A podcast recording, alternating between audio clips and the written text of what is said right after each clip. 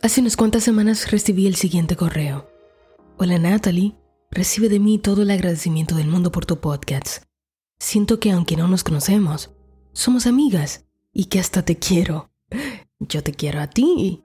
En el episodio número 4 mencionaste que habías sufrido de ansiedad y me parece haber escuchado lo mismo en otros episodios. Pero me encantaría, si lo ves prudente, que abundaras más sobre esto. Yo tengo un tiempo sufriendo de ansiedad y por días estoy bien y de repente simplemente vuelve. Es muy angustiante. A veces me desespero mucho y me quedo sin saber qué hacer. Mi amiga hermosa, sabes que puedes contar con mi amor y con mi cariño. Aprovecho este momento para agradecer tanto, tanto aprecio. Siento que estamos cerca. Me encanta cuando veo que personas que son extrañas en el cuerpo físico nunca se han visto. Son capaces de expresar amor. ¿Han visto ustedes cómo nos mostramos amor en la comunidad? Sin tener tapujos, sin nada. Nos decimos te amo, te quiero. Eso es tan valioso para mí y se queda en un lugar tan profundo de mi corazón. Somos uno. El amor sobrepasa los cuerpos físicos. Nuestras almas desde siempre se conocieron. Y sé que por eso nos sentimos tan a gusto uno con otros. Muchas gracias por estar aquí. Bueno, saben ustedes que en este podcast tengo la promesa de ser lo más honesta posible. A veces ser honesto implica que hay que ser vulnerable. Por mi parte yo me siento cómoda siendo vulnerable. Les prometo que no siempre fue así. Pero he entendido que soy un ser divino, que está viviendo una experiencia muy humana. Y a través de mi humanidad he ido descubriendo a Dios en mí. Recuerdo con mucha precisión la primera vez que comencé a experimentar lo que era ansiedad, ataques de pánico. Eso era algo muy nuevo en aquel entonces las redes todavía no estaban inundadas de ese tipo de información, ¿no? Era la primera vez que yo me enamoraba y estaba completamente extasiada. Había hecho un viaje a Sudamérica para cantar durante unas semanas y allí le conocí. En ese entonces yo viajaba con mucha frecuencia y desde que llegué, la primera noche que nos vimos, fue atracción en primer momento. ¡Pum! Sucedió. A los pocos minutos ya nos encontrábamos hablando y desde allí hablamos cada día que yo estuve en ese lugar. Era un lugar muy frío y yo, bueno, soy caribeña. Asumo que eso también colaboró con que termináramos juntos. Para el final del viaje ya éramos novios. Y meses después, él me estaba pidiendo matrimonio. Yo era muy joven, creo que tenía como unos 22 años, algo así. Y me dio mucho miedo. Miedo dejar mi familia, mi casa, la universidad, todo lo que yo conocía, en fin, cambiar de vida. El miedo pudo mucho más que el amor que yo sentía. Le dije que no. Y desde entonces la relación comenzó a resentirse hasta que terminamos. Él se alejó por completo de mí. No supe de él por meses, hasta que un amigo que teníamos en común me dijo que él estaba con alguien más. La curiosidad me mataba, me mataba la curiosidad. Así que fui a ver una red social de Brasil, su país, y me topé con fotos de su boda. Esas imágenes detonaron en mí tantas cosas que sentí que me estaba muriendo. Habían pasado solamente unos cuatro o cinco meses, una cosa así, desde que habíamos terminado, así que ahora yo lo veía casándose con alguien más, después que habíamos planeado. Eso mismo para mí. ¿Has escuchado esa frase de Jodorowsky que dice que vas a traer a tu vida a la justa persona que necesitas para evolucionar? Porque es así como vas a aprender lo que debes aprender. Bueno, yo creo que atraje a la persona perfecta para evolucionar, porque a partir de allí él se convirtió en mi maestro. Solo que esa es una palabra muy bonita para la que yo pensaba de él. En ese entonces era tan confuso. Sientes que amas a la persona, pero también sientes que quieres reprochar. Y así tu mente divaga de una cosa a la otra, de una cosa a la otra, y mucha incoherencia. Sientes miedo. Tienes muchas preguntas. ¿Qué hice? ¿Qué no hice? ¿Qué me faltó? ¿Te vas al pasado? ¿Te vas al futuro? Ya lo perdí. No volverá. ¡Qué estúpida que hice! Y el cuerpo comienza a resentirse porque hay demasiadas emociones, hay demasiada energía que no encuentra por dónde salir. Química, química, química. Todo el cuerpo está creando una química y tú te la pasas entre la locura y el intento de tener cordura. El cuerpo responde. Comienzas a sudar, los latidos del corazón se aceleran, los músculos se tensan, se cierran los dedos de tus manos, sientes que te mueres, la sangre corre rápido. No quieres estar en ese lugar, quieres huir. Piensas que vas a morir o que alguien va a morir. Estás teniendo un ataque de pánico y ni lo sabes. Quieres llorar, quieres correr, esconderte. Y desde ahí, dentro de ti, en tu mente, en tu cerebro, se vinculan neuronas. Han comenzado a contarse, han formado un recuerdo en tu mente. Y de repente tu cuerpo y tu mente graban la información de que cuando algo malo me pasa, algo no me gusta, algo es estresante, respondo así. De esta manera, cada vez que yo me enteraba de cosas sobre esta persona, porque bueno, ya sabes que la mente desequilibrada exagera todo. Todo lo sobredimensiona. Y en mi mente yo pensaba que había perdido la cosa más grande de este mundo. Y no me bastaba con hacerme daño con mis recuerdos, sino que escarbaba entre sus redes. Quería saber más de él. Y bueno, sabes que la misma Biblia te dice, el que busca halla. Y yo encontraba. Una y otra vez, exponía mi cuerpo a esta situación. Él se había convertido en el detonante de lo peor en mí. Una y otra vez, sin querer, fui enseñando a mi cuerpo a responder de esa manera cuando pasaban cosas estresantes. Pasaron un par de años y entonces mi familia vivió una pérdida muy sorpresiva, muy dolorosa. Para mí la vida cambió por completo. Yo jamás había experimentado lo que era la muerte. Todo el evento fue muy estresante, muy, muy estresante. Para colmo no viví el duelo, sino que huí de él. El día de su entierro me fui a dar un concierto porque quería evitar por completo esa realidad. Y como mi cuerpo había aprendido a responder de cierta forma a esas situaciones complejas, desde ahí no pasó una sola noche durante cuatro años en el que yo no sintiera ansiedad, no tuviera ataques de pánico en que sentía que me moría. Cada vez se hacía más y más fuerte, pues las conexiones neuronales eran cada vez más. Todo el día me sentía amenazada, todo me daba miedo, siempre estaba pensando en mi mente lo peor y esperaba lo peor. Y por supuesto que me pasaban muchas cosas malas, porque esta es la ansiedad. Vives completamente recreando un futuro en tu mente un futuro gris, despiadado, sin ni siquiera esperanza y mucho menos fe. Estás esperando literalmente que pase algo malo todo el tiempo. Y calculas todo. Yo calculaba, por ejemplo, bueno, si aquí pasa un terremoto, cosa que le tenía muchísimo miedo, ¿a dónde me puedo resguardar? Si entra un atracador aquí, ¿qué puedo hacer? ¿Quién será el próximo a morir? ¿Me muero yo? Y así comencé a pedir a Dios que yo fuera la siguiente en irse, porque yo no podía soportar mi mundo interior. Mi cuerpo se había convertido en la mente.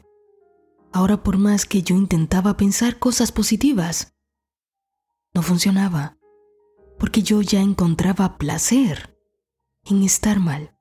Y ante cualquier situación de estrés solo por costumbre, mi cuerpo sentía ansiedad. Ya era automático. Así mi salud se complicó. Tuve problemas del estómago, los nervios, el corazón. Viví enferma con alergias.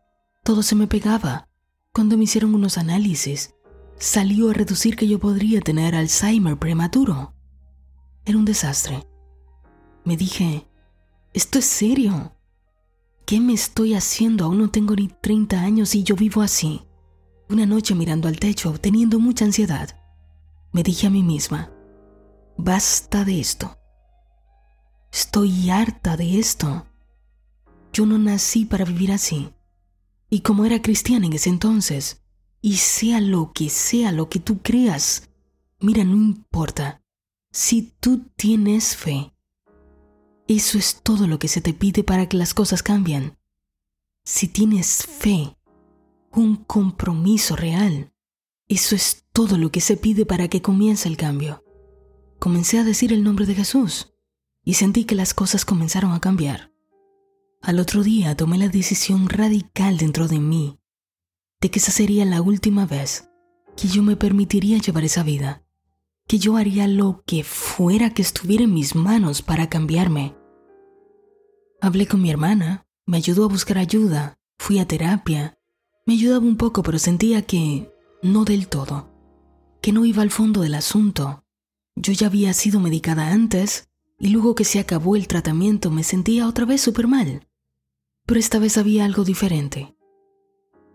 Yo había tomado una decisión. Y decidir significa no dejar otra alternativa. Decidir significa no dejar otra alternativa. Ya no me importaba lo que me iba a costar, yo iba a recuperarme. Así que comencé a hacer cosas que denotaran mi cambio, me corté el pelo, comía mejor, me leí cuanto libro pude para poder entender lo que me pasaba. Y cada noche, otra vez yo me topaba con mi verdad. Tenía que enfrentar mi cuerpo, que ya me pedía que sudara, que temblara. Era una droga. Yo lo había acostumbrado por años a esto, así que necesitaba crear una química diferente. Cada noche, durante mucho tiempo, tuve que tener la disciplina, decidir una y otra vez que yo iba a cambiarme a mí misma que esto era reversible y que era mi responsabilidad. Me desesperaba. A veces no importaba lo que yo hiciera, terminaba como quiera teniendo el ataque. Me frustraba. Me sentía que todo volvía hacia atrás. Pero no, otra vez me armaba de valor. Le estaba enseñando a mi mente a mantener la calma. Y mi mente comenzó a enviar nuevas señales al cuerpo. A veces pasaban meses y ya no tenía ningún ataque hasta que de repente me despertaba en la noche, ¡pum!, un ataque de ansiedad. Otra vez me frustraba, otra vez me tenía paciencia, otra vez me perdonaba, otra vez me amaba. Entendí que mi cuerpo y mi mente se estaban sanando. Y no importaba lo que pasaba en la noche, yo mantenía ese pensamiento. Me estoy curando. Está funcionando. Me estoy curando está funcionando. Y cuando tenía los ataques de pánico y ansiedad, hacía estas cosas que me ayudaban mucho. Y es muy posible que te puedan ayudar a ti también. Hacía ejercicios mentales que comenzaba, por ejemplo, a contar del 100 para atrás, o empezaba a pensar en la ropa que llevaba puesta, toda persona con la que yo me había topado durante el día, mi mamá, mi papá, mi hermano, gente del trabajo, y así forzaba la mente a pensar en otra cosa. Mientras hacía eso, practicaba ejercicios de respiración profunda. Y esto es muy importante. No luchaba. Aprendí a dejar de luchar. Mientras más intentas que no te dé el ataque, más rápido te da, porque más resistencia pones. Aprendí a que la energía fluyera. Y poco a poco se iba calmando. Había días en que no importaba lo que yo hiciera, el ataque simplemente sucedía pero cada vez era menos. Eso se convirtió en mi trabajo durante la noche. Y durante el día, mi trabajo consistía en mantener mi mente lo más enfocada posible en lo que yo deseaba. Así comencé a tener una mejor comprensión de la vida, del amor, de las personas, de la muerte, de Dios, de mí, y poco a poco fui perdiendo el miedo. Mi conciencia se fue expandiendo y a causa de eso, la ansiedad se fue desapareciendo. Mientras yo no regresara a mi antiguo estado de conciencia, la ansiedad no podía regresar, puesto que esa condición se encontraba en el estado de conciencia anterior. Lo mismo pasó con mi cuerpo y todas las condiciones que yo tenía. Entiende bien esto. Al cambiar mi estado de conciencia, mi cuerpo también tuvo que cambiar. Porque mente y cuerpo son una misma cosa. Si cambia la mente, cambia el cuerpo. Cambias la química que hay en el cuerpo. Cambia la mente. Una cosa atada a la otra. Es por eso que ahora te lo cuento porque estoy en otro estado de conciencia. Te estoy hablando de otra persona que ya no soy yo. Ya no me afecta ni siquiera hablarlo. Puedo hacerlo con libertad, se lo contaría a cualquiera, porque esta persona no soy yo. Así que un día, cuando me encontraba para venir a los Estados Unidos donde te piden 500 análisis, me hicieron un electrocardiograma, creo, o alguna cosa así más profunda, no me acuerdo. Y así me enteré que yo ya no tenía soplo en el corazón, mi estómago se sanó por completo, mis nervios estaban perfectos y mi mente muy lúcida. Agradezco todos los días tener la capacidad de leer, de retener, de transmitir lo retenido y de poder practicarlo. El milagro, entre comillas, había sucedido. Al cambiar de estado de conciencia, simplemente me mudé a otro cuerpo, a otra vida, di con otro hombre muy distinto que amo profundamente, me ama a mí. Todo en mi vida cambió, todo. Salud, finanzas, relaciones, la forma en la que experimento la vida, todo cambió. Porque me mudé de conciencia. Sé que sufrir ansiedad parece eterno, porque el tiempo se detiene en el dolor. Pero te prometo con todo mi corazón que tú puedes salir de eso, que es posible para ti, es posible para todo el mundo. Yo no soy diferente a ti. Simplemente tomé una decisión que ahora tú estás tomando. Tanto el cuerpo como la mente son máquinas. Están programadas para trabajar de cierta forma. Tómate el tiempo de entender qué es lo que detona esto en ti. Cuando uno se da cuenta, o sea, cuando uno se conoce, uno se alivia.